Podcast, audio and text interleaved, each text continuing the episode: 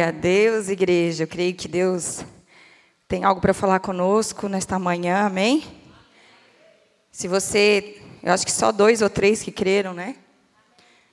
Nessa palavra que Deus quer falar com você nessa manhã, amém? Queridos, nós temos que aprender que se nós não abrirmos a nossa boca e não atrairmos o reino dos céus para a terra, as coisas não vão acontecer no nosso redor. Ao nosso redor não vão acontecer. Precisa do seu passo, da sua atitude, amém? Por isso que eu glorifico a Deus, sabe por quê? Porque muitas pessoas, né, às vezes a gente acha, ah, porque, para quê? Como já falou uma vez, para que gritar? Deus não é surdo? Não, mas eu preciso saber daquilo que eu estou declarando. Então nós precisamos entender que é quando nós declaramos, nós estamos dando glórias ao Senhor, nós estamos atraindo a presença de Deus e você precisa fazer isso. Então, se você se mantiver aí na sua vergonha, no seu medo, no seu mundo, Deus respeita o teu mundo, mas você não vai viver o mais de Deus. Porque o mais de Deus vai exigir coragem de você, ousadia de você, porque Ele te deu um espírito de ousadia. E é isso que eu estou declarando sobre a tua vida, esse espírito de ousadia, que vai se manifestar através da minha e da tua vida. Amém? Ainda que as pessoas digam, ah, a pastora parece uma louca, eu sou mesmo, eu sou louca por Jesus. Ninguém vai compreender o que Deus fala, o que Deus faz, somente os que discernem as coisas espirituais. Amém, queridos? E nós damos glórias a Deus, porque aqueles que compreendem as coisas e discernem as coisas espirituais, os homens e mulheres espirituais, eles vão compreender o amor de Jesus. Não vão ficar aí, ó toda hora olhando para os lados, vendo, ai, mas para que isso, para que aquilo, mas vão se abrir para viver aquilo que Deus está liberando dos céus. É a tua sede, é a tua fome, Deus vai corresponder a ela. É tempo de nós deixarmos de lado, queridos, a nossa vergonha, o nosso medo. Os tímidos não herdarão o reino dos céus. Nós precisamos entender isso. É tempo de manifestar quem Deus é na tua vida. É tempo de revelar quem Deus é na tua vida. Amém? Eu quero que você já abra sua Bíblia. O título da palavra de hoje é Tempo de Guerra. Nós estamos no tempo de guerra. E eu vou trazer essa palavra para você. Nós abre lá em primeiramente, né? Em 2 Coríntios 3, 3. Eu estava ontem nós ministramos na partilha. Foi um tempo muito especial também da parte de Deus. Deus está vindo com tanto poder sobre nós, queridos, sobre a igreja, para nos curar, para nos libertar. E no outro dia eu estava cansada até, assim, é, um pouco sonolenta, assim, um cansaço mais físico mesmo, porque Deus nos supre em tudo no nosso espiritual. E acordei muito cedo, porque eu estou com um propósito em Deus, diante daquilo que nós estamos vivendo, de acordar um pouco mais cedo para orar. E aí eu me acordei às seis e desci para orar. Fui dormir tarde, mas eu queria estar na presença de Deus.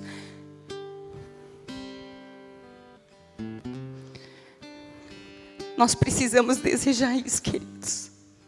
Desejar a presença de Deus desejar o amor de Deus, porque Ele quer se manifestar, Ele quer corresponder a esse amor. E esse é o tempo. Deus está disponível para você.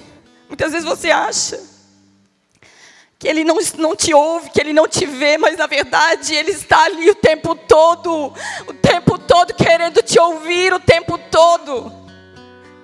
Mas nós, nós não, não falamos, nós não paramos para dar atenção àquilo que Ele fala e abrir o nosso coração diante dessa presença tão maravilhosa. E diante desse propósito, eu fiquei ali orando. Depois eu não pude mais, porque depois já começa um monte de coisa na correria do nosso dia. E aí chegou meio-dia. Depois de eu preparar o almoço, eu parei. E eu fui dormir. Nesse tempo que eu dormi, pouco tempo, que eu fechei os meus olhos para descansar, Deus falou para mim exatamente isso. Foi a palavra que veio à minha mente na hora que eu estava ali. É tempo de guerra. É tempo de guerra. E veio automaticamente na minha mente Eclesiastes. Esse é o tempo. Tempo de guerra foi essa palavra que Deus me deu hoje. Tempo de guerra e nós vamos nos levantar aqui, queridos. Nós vamos nos posicionar, nos alinhar com aquilo que Deus tem para nós nesse tempo. A palavra diz assim, 2 Coríntios 3:3. Porque já é manifesto que vós sois a carta de Cristo, ministrada por nós e escrita não com tinta, mas com o Espírito do Deus vivo, não em tábuas de pedra, mas nas tábuas de carne do coração.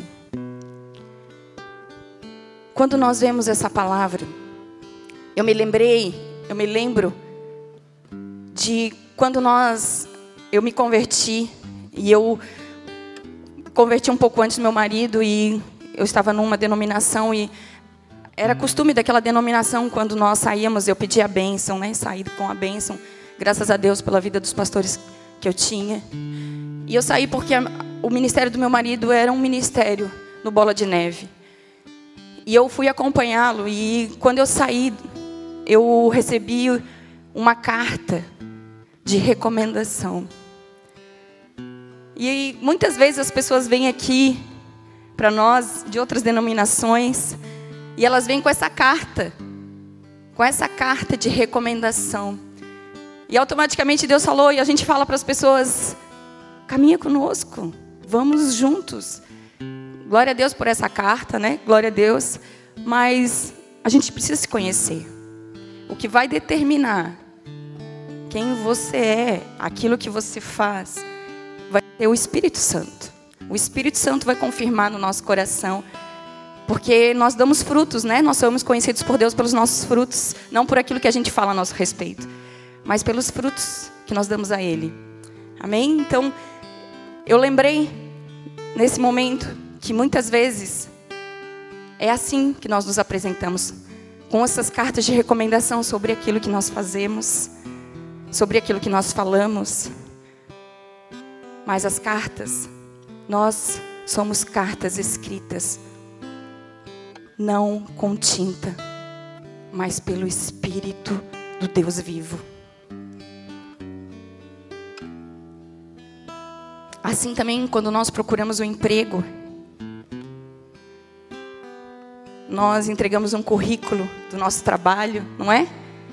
Daquilo que nós exercemos, de toda a nossa aptidão profissional, tudo aquilo que nós buscamos, a honra do mundo, a honra dos homens, nós não apresentamos todos os nossos talentos, mas aonde nós formos. Nós, não, nós somos seres espirituais, queridos, que vivem num corpo. É isso que nós temos que entender. E aonde nós formos, nós somos as cartas, não escritas por tinta, mas com o Espírito do Deus vivo. E aonde nós formos, nós temos que manifestar quem Deus é nas nossas vidas. Aquilo que Ele representa para nós.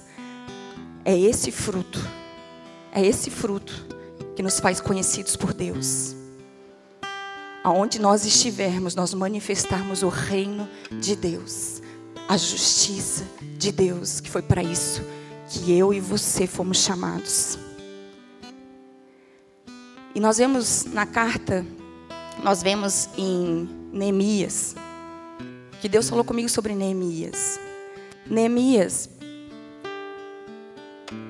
ele viveu num tempo onde o povo tinha sido levado cativo, né, para a Babilônia. E durante, após o cativeiro, toda a cidade havia sido destruída.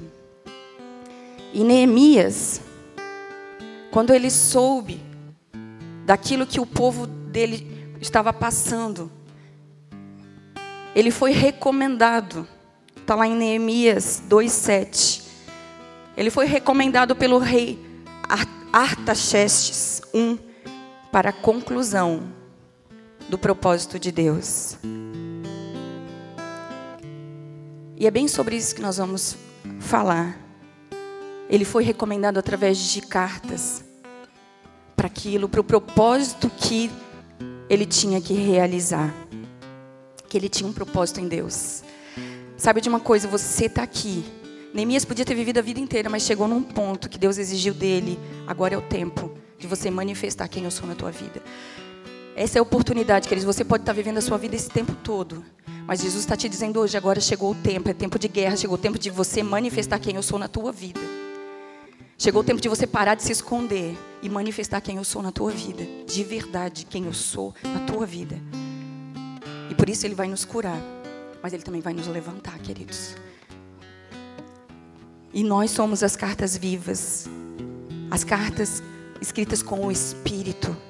Recomendadas por Deus para cumprimento do propósito.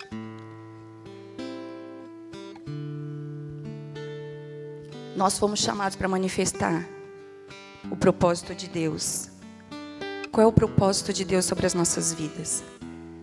Qual é o teu propósito?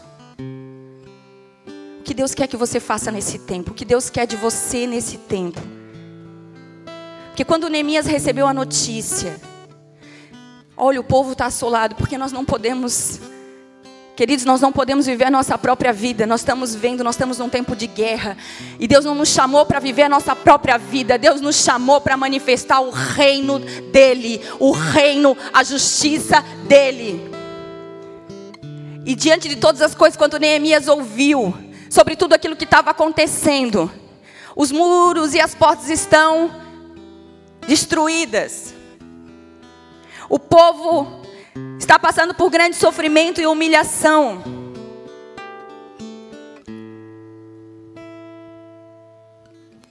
Ele foi para a presença de Deus. Porque alguma coisa queimava dentro dele. O Espírito Santo, ele queima dentro de nós para que nós venhamos a manifestar o reino de Deus a criação aguarda com expectativa a manifestação dos filhos de Deus. E é isso que Deus está gerando dentro de nós. Ele está gerando dentro de nós esse desejo de manifestar o reino, a sua justiça. Quando a palavra diz os muros, isso não se refere, queridos, a algo natural simplesmente, claro que era uma representação realmente daquilo que estava acontecendo. Mas o Senhor está falando de algo espiritual, que significa a proteção de Deus sobre as nossas vidas. Que Deus respeita as nossas escolhas e as nossas decisões. Só que nós temos que saber que elas vão gerar consequências sobre as nossas vidas, sobre a nossa geração. E os muros representam a proteção de Deus quando nós, pelas nossas próprias escolhas e vontades, nós saímos da proteção de Deus. É assim que nós ficamos com os nossos muros destruídos e vulneráveis a todo o ataque de Satanás sobre as nossas vidas.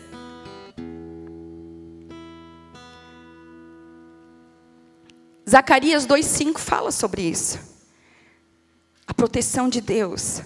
Diz assim, Zacarias 2:5, eu mesmo serei um muro de fogo ao seu redor, declara o Senhor. Ele é um muro de proteção ao redor daqueles que creem e vivem, ao redor daqueles que obedecem, aqueles que submetem. Ele é um muro, o que faz com que Satanás não nos toque, queridos. Não é porque nós somos bonitinhos, não é porque nós somos legais, não é. Sabe o que, que é? É o sangue do Cordeiro que foi vertido na cruz e conquistou para nós a nossa vitória. É isso. É o sangue do Cordeiro que nos protege. Nós precisamos entender aquilo que Deus está fazendo sobre as nossas vidas nesse tempo. Porque é tempo de guerra. E nós estamos vivendo como se nada tivesse acontecendo ao nosso redor. Neemias. Eu quero que você abra sua Bíblia, Neemias 1, 4. Neemias. Quando ele ouviu aquilo, quando ele ouviu aquilo que o povo estava passando, ele não se conformou. Ele era copeiro do rei, queridos. Ele estava entre os nobres ali. A vida dele estava boa, ele se alimentava do que era melhor. Ele tinha influência, porque ele é aquele mais próximo do rei. Mas ele não estava contente com aquilo. Ele sabia que existia um propósito sobre a vida dele. E ele foi à presença de Deus. Quando ouvi essas coisas, sentei-me e chorei. Passei dias lamentando-me, jejuando e orando ao Deus dos céus. Então eu disse: Senhor, Deus dos céus, Deus grande, temível, fiel à aliança e misericordioso com os que te amam e obedecem aos teus mandamentos. Que os teus ouvidos estejam atentos e os teus olhos estejam abertos para a oração que o teu servo está fazendo diante de ti, dia e noite, em favor de teus servos, o povo de Israel. Confesso os pecados que nós, os israelitas, temos cometido contra ti. Sim, eu e o meu povo temos pecado. Agimos de forma corrupta. Me perdi. Agimos de forma corrupta e vergonhosa. Obrigada. E vergonhosa contra ti não temos obedecido aos mandamentos, aos decretos e às leis que, de, que destes ao teu, ao teu servo Moisés. Lembra-te agora do que disseste a Moisés, teu servo. Se vocês forem infiéis, eu os espalharei entre as nações. Mas, se voltarem para mim, obedecerem os meus mandamentos e os puserem em prática, mesmo que vocês estejam espalhados pelos lugares mais distantes debaixo do céu, de lá eu os reunirei e trarei para o lugar que escolhi para estabelecer o meu nome. Estes são os teus servos, o teu povo. Tu os resgataste com o teu grande poder e com o teu braço forte. Senhor, que os teus ouvidos estejam atentos à oração deste teu servo e à oração dos teus servos que têm prazer em temer o teu nome. Faze com que hoje este teu servo seja bem-sucedido, concedendo-lhe a benevolência deste homem. Nessa época, ele era copeiro do rei.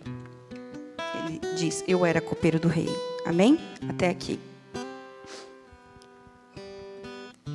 Ele compreendeu o que Deus tinha. Havia um desalinhamento entre o povo e o propósito de Deus. Eles estavam vivendo independentes da vontade de Deus. Eles estavam vivendo a sua própria vontade. E Neemias discerniu o propósito que Deus tinha sobre a vida dele. E ele foi e deu o passo para viver. Ele foi até o rei. E em Neemias 2:5 ele clamou: Deixe ir. Deixe-me ir à cidade onde os meus pais estão enterrados em Judá, para que eu possa reconstruí-la. E após obter a autorização necessária, ele foi, ele partiu para Jerusalém. Neemias tinha um propósito bem definido.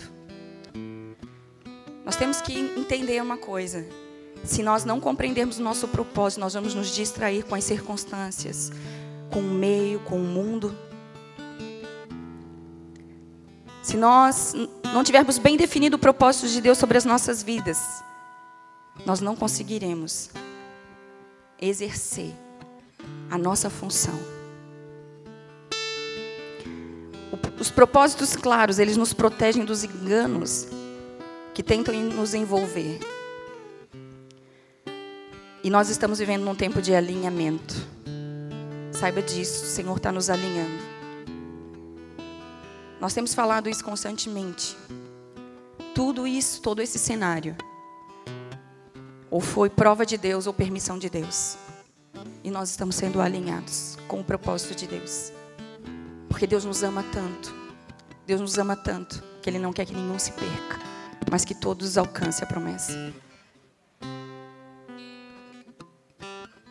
E se a sua vida ela ainda está firmada na sua alma, é tempo de você se alinhar. Porque a sua alma ela te escraviza. A nossa alma ela nos escraviza no passado, com a culpa, com o orgulho, ela nos escraviza no presente, com a incredulidade. Você tem a possibilidade de viver, mas você não crê, você não se entrega para viver. E ela também nos escraviza no futuro. O medo, ai, como é que vai ser? Meu Deus, como é que vai ser agora? E se tudo aquilo que. Se eu não tiver dinheiro para comer, se eu não tiver a condição de, de viver, o que, que vai ser? Nos escraviza no medo.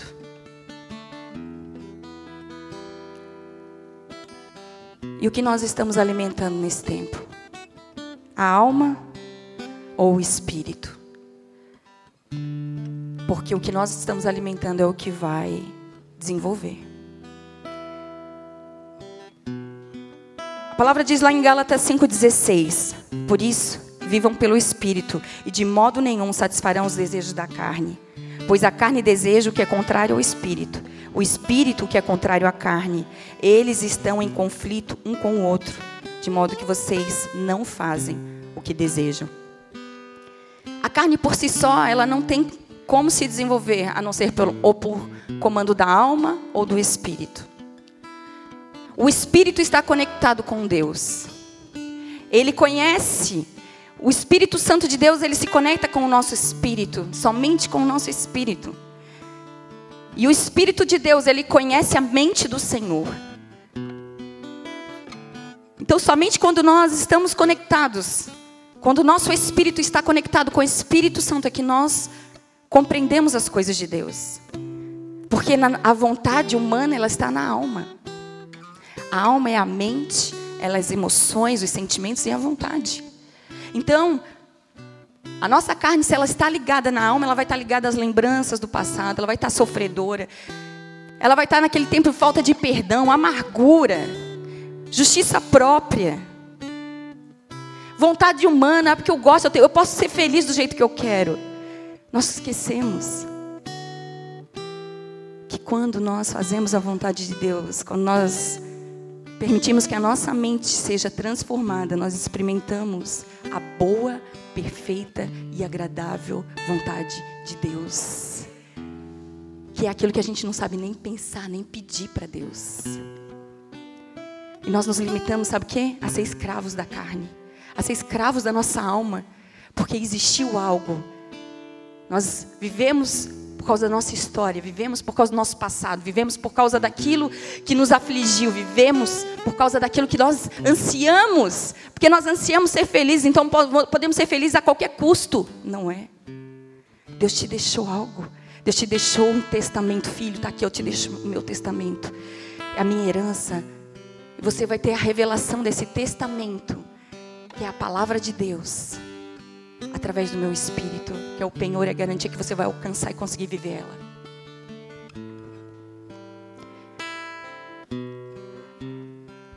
A alma nos faz viver em torno de nós mesmos, defendendo a nossa justiça. Mas o espírito nos conduz a viver a vontade de Deus. E é tempo de guerra. Deixar Deus curar a sua alma. Deixar Deus mudar a sua mente. Transformar a sua mente para que você experimente viver o extraordinário de Deus na sua vida. Você experimente viver aquilo que você não sabia pedir, aquilo que você não sabia nem pensar. É o que Deus tem preparado para você, para mim não podemos mais alimentar nossa alma. Quando ela começar a gritar, queridos, nós precisamos aprender a deixar ela morrer de fome. Porque somente assim ela aprenderá a se sujeitar à vontade de Deus. Então Deus vai passar, vai fazer você passar por circunstâncias.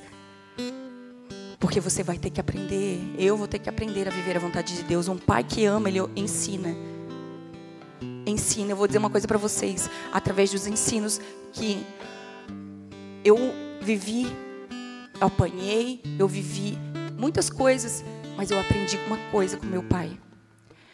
Porque foi através do ensino dele que eu nunca me meti em drogas, porque eu tinha medo de me meter naquilo. E eu via meus amigos assim, usando droga do meu lado. E eu não usava. Eu tive oportunidade, queridos, de com 12 anos experimentar cocaína, que os meus amigos assim ó, usavam assim do meu lado. E eu dizia não. Não. Porque eu tinha temor. Eu sabia que se eu fizesse aquilo, meu pai ia saber. Não sei por que eu sabia, mas eu sabia. É verdade. Isso fez com que eu não me metesse nessa, nesse caminho. O Pai ensina. Se nós vemos muitas coisas acontecerem ao nosso redor, queridos, nós temos que compreender, o Pai está esperando por nós. Ele quer nos ensinar o caminho, ele quer nos ensinar a direção, ele quer nos ensinar a boa, perfeita e agradável vontade dele, mas nós nos limitamos, sabe o quê? A alimentar nossa alma, alimentar nossa vontade. Enquanto Deus está te chamando para viver o extraordinário dele, ele está esperando você, ele está me esperando. Esse é o tempo disponível e nós temos que aprender a guerrear a guerrear contra tudo isso que tenta nos abater, contra tudo isso que tenta nos destruir, e a nossa alma é o nosso pior adversário. Porque não é contra Satanás que nós lutamos simplesmente, queridos. Porque ele não tem poder para nos tocar, porque o sangue do Cordeiro está sobre nós. Mas nós lutamos contra a nossa alma que nos tira do propósito, que nos tira da cobertura de Deus, que derruba os muros de proteção.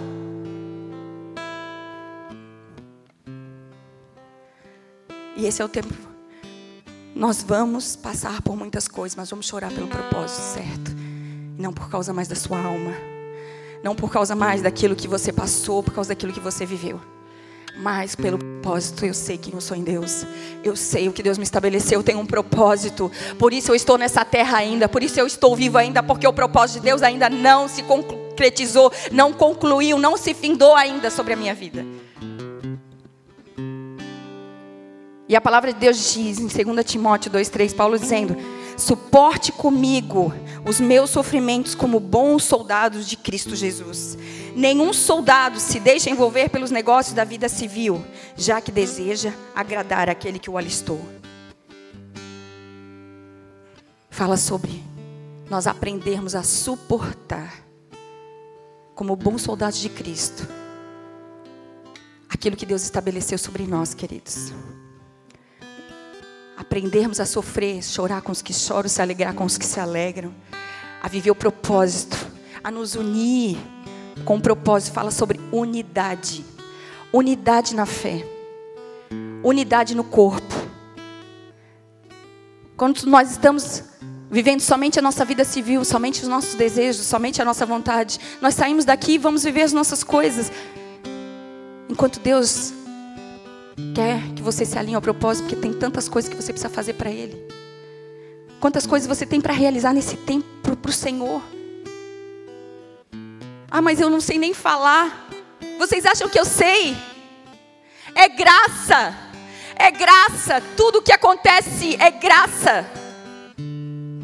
É graça de Deus. Quando cada ministração que eu recebia ali, eu via aquelas vidas chorando na minha, presen na, presen na minha presença, elas chorando porque elas tinham traumas, porque elas tinham situações que elas tinham vivido. E eu ia para o Senhor, Senhor, eu quero o dom de cura, eu quero o dom de cura, porque eu não quero só ouvir, eu quero manifestar o teu reino. E foi na ousadia do Espírito que Deus começou a me usar, queridos, por causa do meu anseio de fazer a vontade dEle, não foi por causa de que eu sou muito especial, não. Cadê o teu coração quando você clamar por vidas? Quando você chorar por vidas? Quando você chorar por cura, Deus vai te usar para curar. Porque não é para que a gente seja bom, para que as pessoas nos olhem, olha como é, como Deus usa ele. Não! Não interessa isso. O que interessa é o que Deus está fazendo nas vidas. Porque a hora que nós que nós nos engrandecemos por, por, isso, achando que algo nós podemos contribuir, queridos. Sabe o que, que acontece? Deus tira. Porque tudo é dele, nada nós podemos, nós somos aqui pobres, cegos e nus. O fôlego de vida saiu de nós, nós morremos naquele mesmo ato. Você tem um legado. Você foi escolhido, escolhida por Deus para um propósito nesse tempo. Nós temos que parar de ficar chorando somente pela nossa alma e chorarmos por um propósito, porque vidas estão perecendo ao nosso redor, enquanto o Espírito Santo está nos convencendo todos os dias, está nos estimulando todos os dias para a guerra, para a batalha. Levanta desse lugar, vai para a guerra, eu sou contigo. Não digas que você é só uma criança, porque eu te gerei, eu te estabeleci. Eu sei o que eu coloquei sobre você. E é esse tempo que Ele vai nos usar, é tempo de guerra. É tempo de guerra. Deus somente vai contar com os disponíveis. Ah, muitas vezes eu já chamo, mas eu estou aqui, estou disponível. Não, porque quando Deus espera para contar com você, você não está. Você está na sua casa fazendo as suas coisas. Nós precisamos estar no meio. Às vezes eu queria também estar fazendo as minhas coisas, só fazendo as minhas coisas, que seria muito, muito melhor. Eu tenho o meu trabalho, eu tenho a minha vida, mas nós estamos aqui, sabe por quê? Porque nós queremos ver vidas sendo transformadas pelo poder de Deus. Nós queremos ver a manifestação de Deus, os céus vindo, vidas sendo levantadas e constituídas nesse tempo. É por isso que nós estamos aqui. Então nós precisamos viver aquilo que Deus tem para esse tempo sobre as nossas vidas. É tempo de fluir, é tempo de guerrear, é tempo de se levantar. Nós não podemos mais viver a nossa própria vida. Nós não podemos mais nos distrair com as coisas que estão acontecendo ao nosso redor, com os negócios dessa vida civil, queridos. É claro que nós vamos trabalhar, é claro que nós vamos fazer as coisas, mas o meu coração não está ali. O meu coração não está ali. Tudo eu vou fazer para a glória de Deus, para a glória de Deus. O meu coração está em manifestar o reino, seja onde for, trabalho, seja onde for, seja como for. É manifestar o reino. Deus pode contar com você? Nós temos que ter bem em mente para aquilo que nós somos estabelecidos. É tempo de alinhamento. Temos que compreender e nos posicionar na guerra para que a gente venha estabelecer o propósito de Deus. A palavra fala em Eclesiastes 3:1. Tudo tem o tempo determinado. E há tempo para todo o propósito debaixo do céu tempo de guerra e tempo de paz.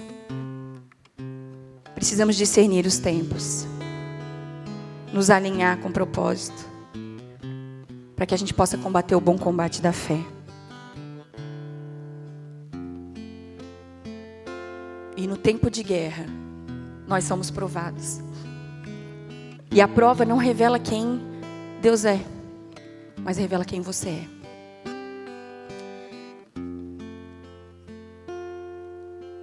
A nossa luta. Às vezes a gente pensa, não sabe, não sabe nem, a gente não entende que nós estamos numa guerra. Eu vou dizer uma coisa para vocês, querendo ou não querendo, você querendo ou não, você está numa guerra. Você aceitando, conhecendo ou não conhecendo, eu já te dou, já te alerto agora, você está numa guerra. A partir do momento que você nasceu, você entrou numa batalha. Para nascer, você já teve que enfrentar uma batalha. Porque ali, você já podia ter morrido. Para você ser gerado, você já enfrentou uma batalha. Que você foi o primeiro espermatozoide a alcançar o óvulo. Você querendo ou não querendo, nós querendo ou não, nós estamos enfrentando uma guerra. Agora, se você resolver viver a sua própria vida, Deus respeita o seu posicionamento. Mas Ele te dá a oportunidade de viver aquilo que você nunca pensou em viver. Ele te dá a oportunidade de viver o grande propósito que Ele estabeleceu sobre a tua vida, que foi o motivo que você nasceu. Porque você veio por causa do propósito.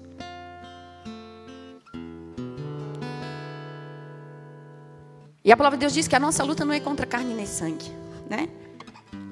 A nossa luta, ela é espiritual. E nós só conseguiremos vencê-la quando nós entendemos que precisamos ser seres espirituais. Quando nós nos submetermos a, Jesus de fato. Quando nós submetermos a nossa vontade, escravizarmos ali a nossa alma. Está aqui, Senhor. A minha vontade é tua. Porque é isso que eu posso te dar, a minha vontade. Porque Ele me deu e te deu o livre-arbítrio. E isso é o que você pode entregar para Ele. Ele te deu, Pai, mas eu não sei escolher, eu não sei fazer, eu escolho fazer a tua vontade. E eu vou buscar a palavra de Deus para me direcionar. Eu vou obedecer aquilo que Ele está me ensinando. Eu não vou querer achar justificativa para não me santificar, para não obedecer. Porque o Espírito Santo está dentro de mim e Ele fala para mim aquilo que eu devo e aquilo que eu não devo fazer. Ele me convence do pecado, da justiça e do juízo dia a dia. E as nossas decisões, elas podem nos conduzir ou para o propósito, ou para longe do propósito. Nós escolhemos. O Espírito Santo sempre vai nos direcionar. Ele vai nos ensinar a viver a vontade de Deus. Mas ele também vai nos estimular para a guerra diária. Olha, você é filho, te levanta, pega as tuas armas espirituais e vai para a guerra. Te levanta desse lugar. Para de fazer isso que você está fazendo. Porque você não nasceu para ser escravo, você nasceu como filho, filho e herdeiro das promessas de Deus. Então se levanta, pega as tuas armas e vai para a guerra. É isso que Deus está te dizendo. Sai da escravidão. Porque a tua vontade está na tua alma. E ela escraviza você no pecado, na imoralidade. Ela escraviza você. Mas Jesus veio para desfazer as obras do diabo. E ele conquistou a nossa vitória na cruz, mas nós precisamos nos apropriar. Nos apropriar de tudo que ele, de tudo que ele fez, de toda a obra que ele fez.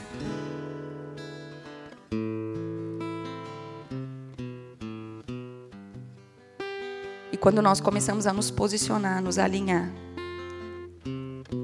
sempre vai haver um contra-ataque. Neemias e o povo de Deus, quando eles estavam ali no propósito de reconstrução dos muros de Jerusalém, eles foram intimidados por diversas vezes para parar por diversas cartas, por diversas coisas, eles foram intimidados constantemente para parar a obra por seus adversários. Entre eles, se você vai ler Neemias lá, Tobias. Então nós vemos que sempre que nós nos posicionamos, vai haver contra-ataque maligno contra as nossas vidas. Sempre que nós nos posicionamos, vai haver uma tentativa de nos parar para que a gente não viva o que Deus está liberando nesse tempo. Mas a palavra de Deus diz, queridos, quando nós nos posicionamos, nós vivemos. Quando nós nos alinhamos, nós vivemos a boa, perfeita e vontade do Senhor. Neemias 4,15 quando nossos inimigos descobriram que estávamos bem informados sobre todos os seus planos e que Deus tinha frustrado a sua trama, todos nós retornamos à obra do muro, cada um para o seu trabalho específico, daquele dia em diante, enquanto metade dos seus homens se dedicava à restauração das muralhas, a outra metade permanecia atenta e armada de lanças, escudos, arcos e couraças. Os chefes e oficiais davam apoio a todo o povo de Judá. Os carregadores, que por si mesmo tomavam as cargas, cada um, com uma mão fazia a obra e com a outra empunhava a arma. Quando nós nos alinhamos com os propósitos de Deus, nós discernimos as coisas espirituais.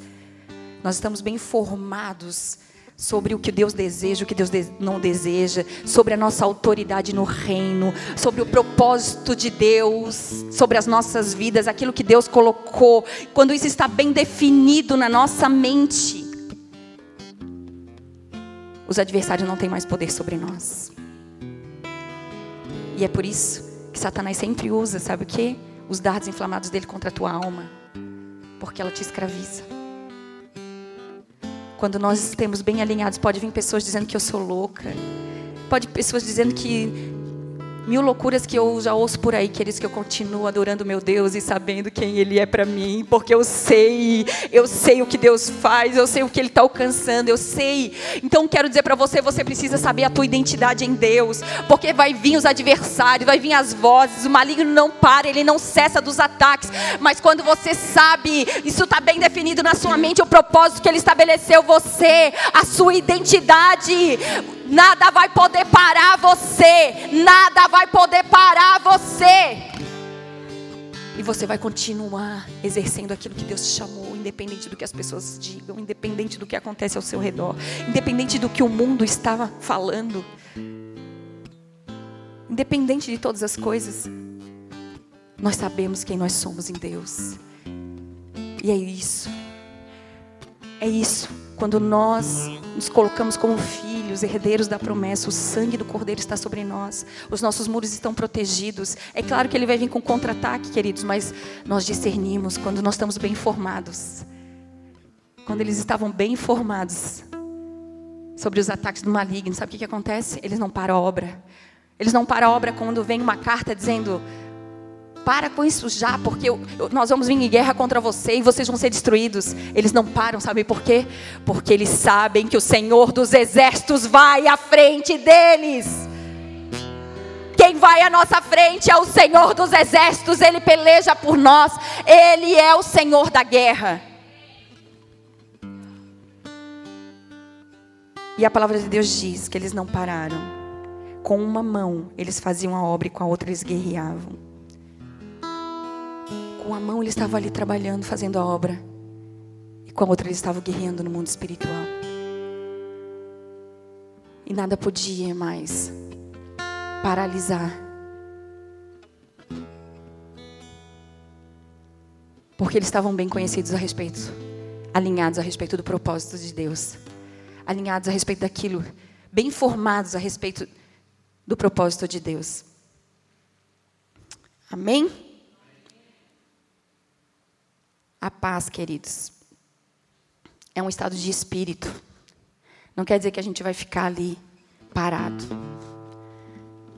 É um estado de espírito porque a paz é fruto do Espírito Santo. E você vai sentir paz em meio à guerra. paz em meio às batalhas. Sabe por quê? Porque é um estado de espírito. A paz é fruto do Espírito Santo que habita em nós.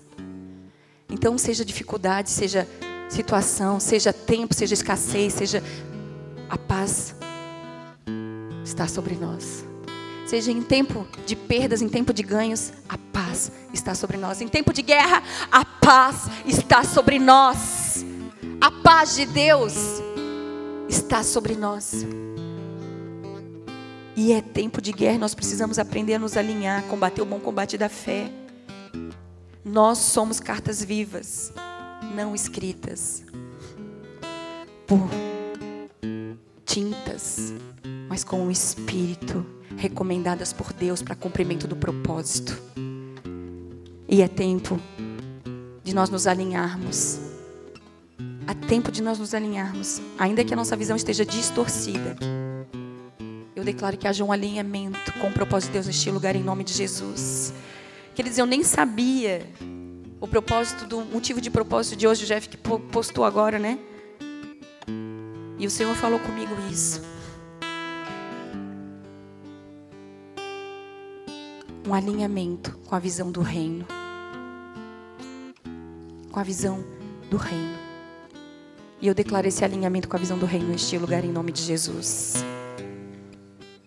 Que todo o poder das trevas que está aprisionando as nossas vidas na alma seja agora cancelado no poder que há no nome de Jesus.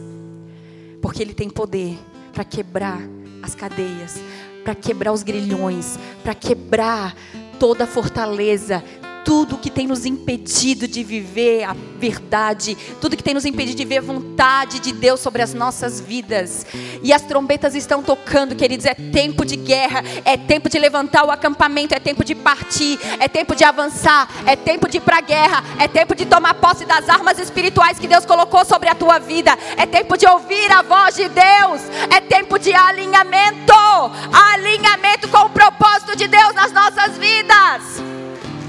Nós te agradecemos, Jesus. Baixa a sua cabeça e fecha os teus olhos. Nós te agradecemos, Jesus.